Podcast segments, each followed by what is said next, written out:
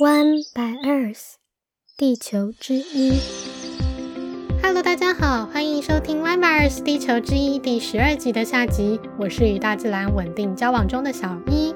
在上集节目中，我提到了自己是如何从一个将大自然拟人的投射中，认为大自然是被我们欺负、破坏、脆弱、痛苦的，是应该被照顾、被保护的对象，转变为全然的相信。相信，不论是在盘古开天辟地以前的融融状态，或是现在充满人造垃圾的它，都仅是它的一言一瞬。它终归是一个充满能量与美的存在。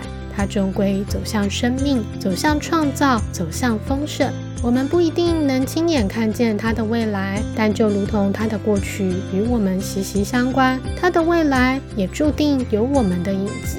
在这期节目中，我将谈论到它更为神秘莫测的一面，以及我是如何在进一步了解它时，将人自然化。放下属于人类的骄傲，开始真正以身为他的一份子为荣。我会提到量子力学、神经科学、微生物学与玄学，和我们身为人类与万物之间的联系，以及这些生命的奥秘是如何以微观的角度为我们呈现出巨观的高度。那我们要开始喽。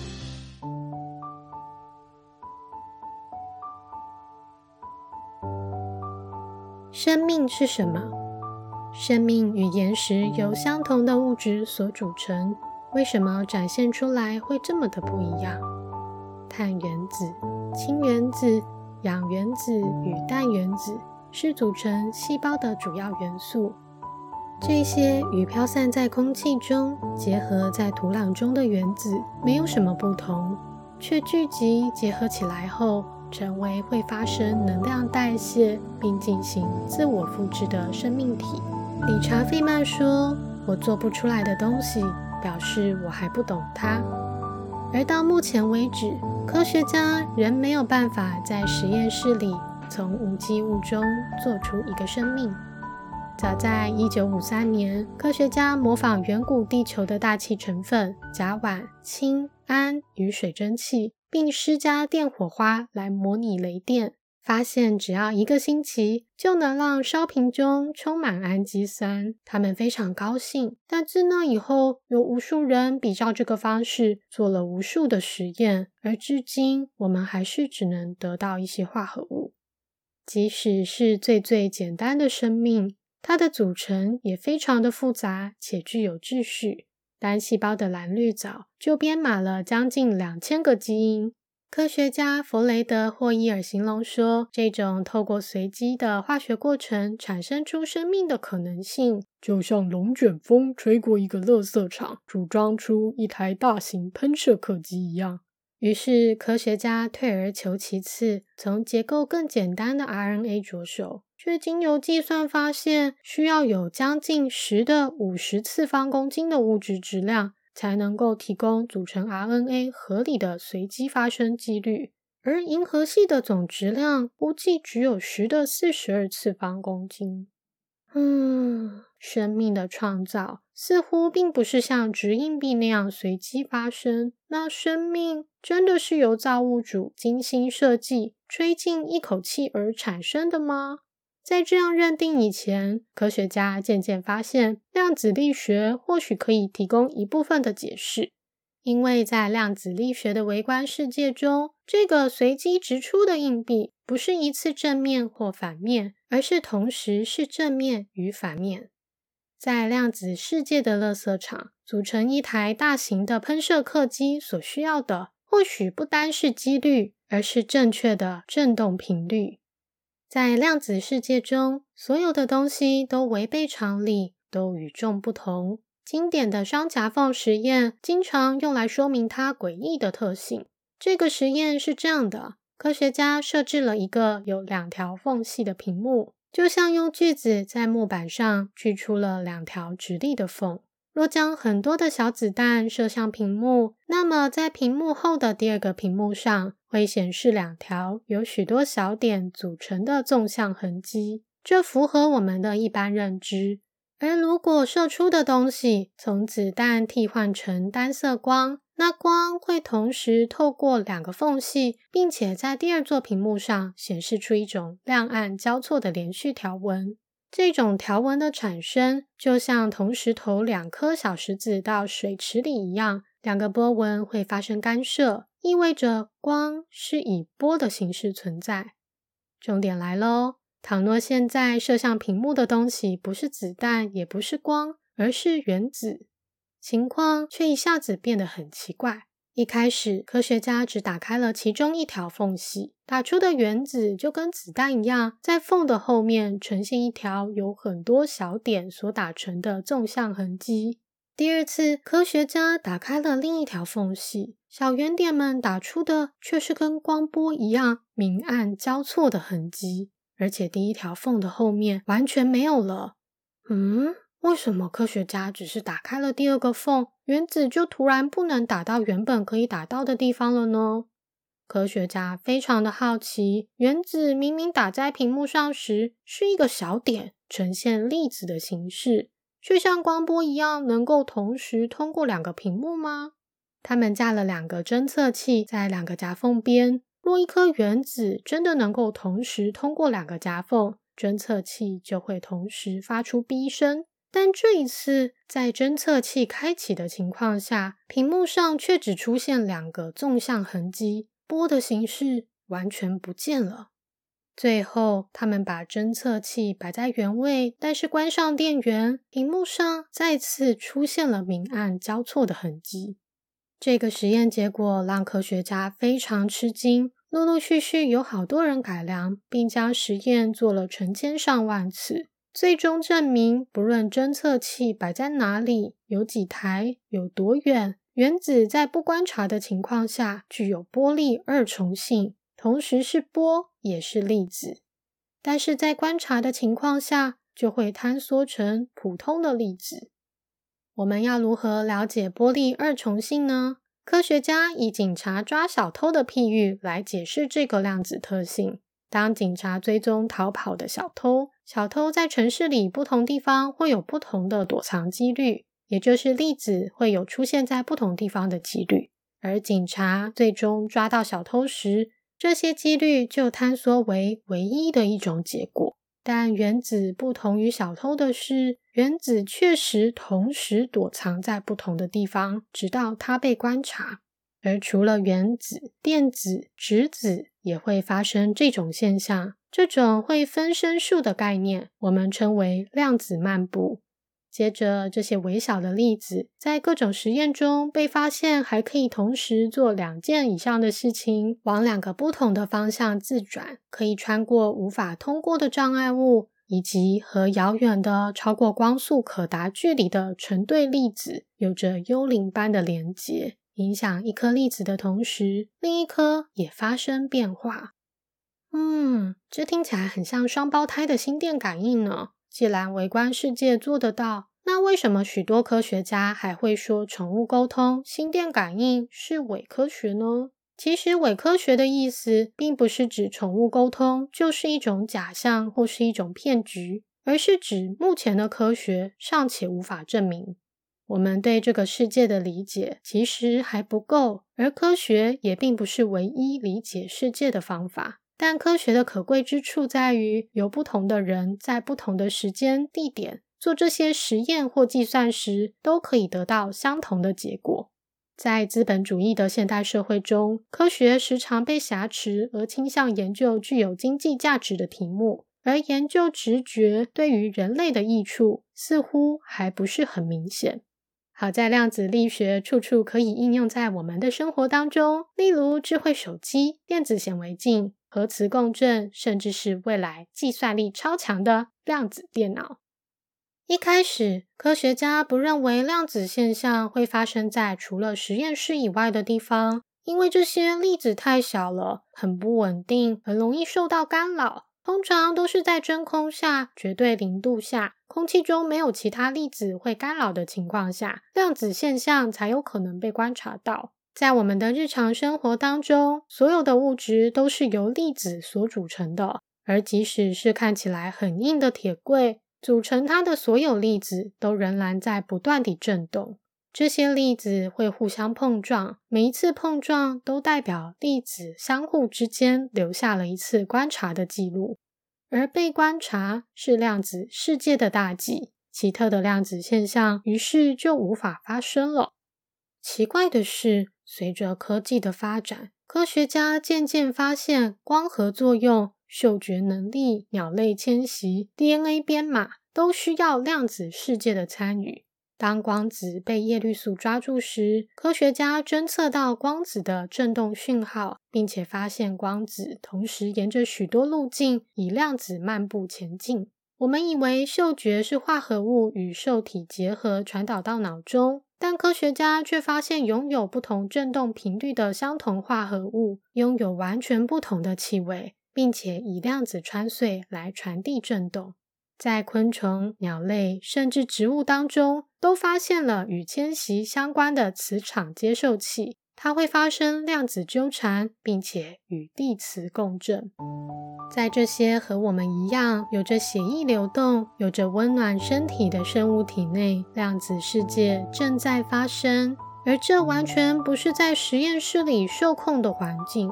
微小的粒子是如何躲过其他不断振动的粒子碰撞到它的呢？答案是共振。生命系统不会像实验室去设法避免分子的振动，相反的，它会跟着量子世界一起脉动。以光合作用的系统为例，其中一种振动微弱的，分布在所有的细胞介质中，称为白杂讯。另一种较强的振动来自重要的分子结构，称为有色杂讯。有色杂讯在与量子粒子有着相同节奏的振动时，可以在粒子走偏时把它给敲回来；而白杂讯则是太大或太小都会影响到量子的传输。但是当杂讯落在古迪洛克区，就是振动的刚刚好的时候，也是行光合作用最适合的温度时。量子传输就会达到最佳化。那我们的大脑呢？我们的记忆、思考，我们产生灵感或是直觉，也可能与量子世界有关吗？大脑借由神经细胞传递讯息，而神经细胞膜上的离子通道借由交换钠钾离子产生动作电位而发出讯号。在这种情况下，即使神经传导如何快速，它依旧是一个神经元传到另一个神经元，无法同时作用。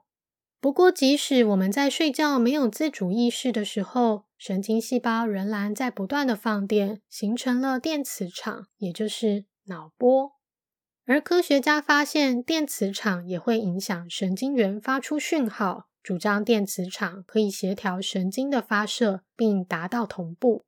而神经细胞发射时所产生的电磁场会影响神经再次的放电，这种回圈可以提供一种自我参照的作用，而形成了意识的本质。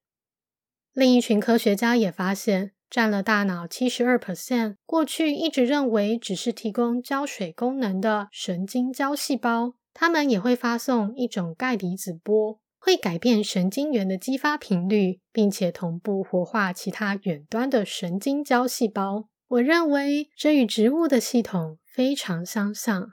波就是振动，我们的脑波是白杂讯，神经胶细胞的化学钙离子波是有色杂讯。当两种杂讯振动的刚刚好的时候，在不同脑区间传递讯息的离子通道。就会彼此纠缠，同步发生量子传输，形成了灵感，也就是直觉。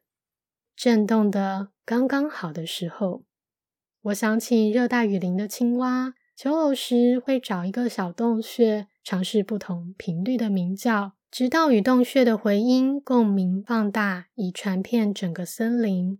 我想起鲸鱼会利用在海中的一个深海通道 （SOFA Channel） 中，将声音传到六千公里远的地方，在深度八百到一千米之间，风的波动、温度与盐度的波动在海洋中流转，而鲸鱼能够找到特定的声波，将它的声音在这个震动的刚刚好的通道中不断折射，以此与远方的同伴沟通。如果量子世界需要的并不是真空与绝对零度，而是一个震动的刚刚好的世界，那么在生物体内以外的地方，它难道不可能发生吗？事实上，我们的体内也已经有一群来来去去的生物，影响着我们的思想、性格与行为，那就是微生物们。我们体内的微生物数量甚至超越了我们的细胞数量，并且其组成之复杂，甚至可以像指纹一样，成为一个个体的身份标签。实验证明，自闭症、忧郁症、精神分裂症、焦虑、快乐与悲伤都与体内的微生物组成有关。它们分泌的化学物质会传递到大脑，影响我们的思考方式。我们甚至可以说，体内的微生物群就是我们的第二个大脑。当我们吃饭、喝水、与人与宠物亲密、与大自然亲密接触时，我们都在与外界交换这些微生物。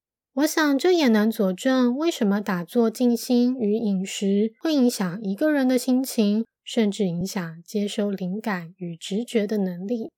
静心影响脑波的振动频率，饮食影响微生物发出的化学信号，也影响星状胶细胞的钙离子波。当我们进入冥想、进入无我的状态，我们调整了自己的振动频率，我们仍然在呼吸，接受着外界的资讯洪流。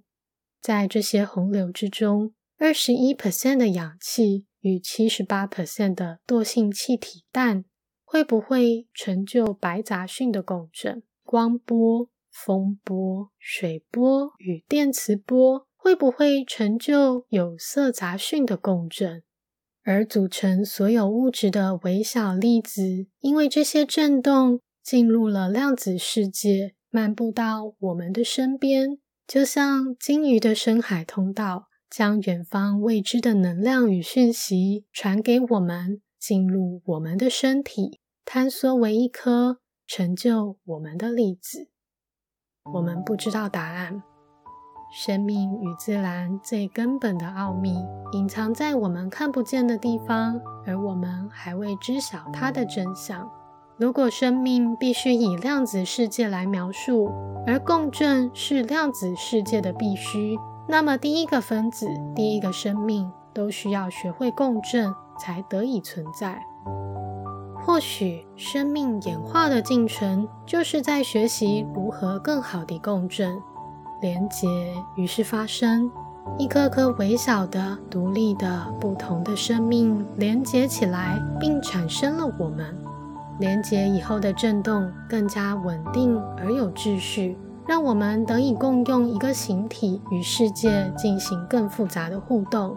而我们人类最擅长的想象力，正是一种连结的能力。它除了为我们带来虚构故事，也连接起陌生的人，并让我们感受到与万物之间的连结。当我们以想象去同理他人的痛苦与悲伤，去同理其他生命的处境，我们的内心也与他们一起共振。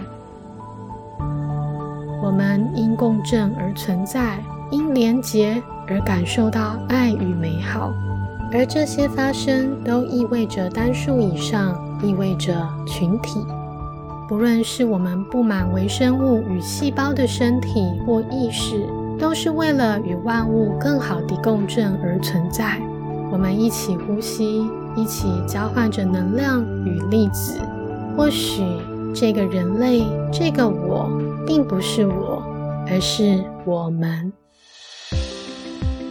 今天的节目就到这边，感谢你们的收听。One by Earth 地球之翼的第一季要在这边跟大家说再见喽。非常感谢每一个按赞、留言或默默聆听、支持着节目的你们。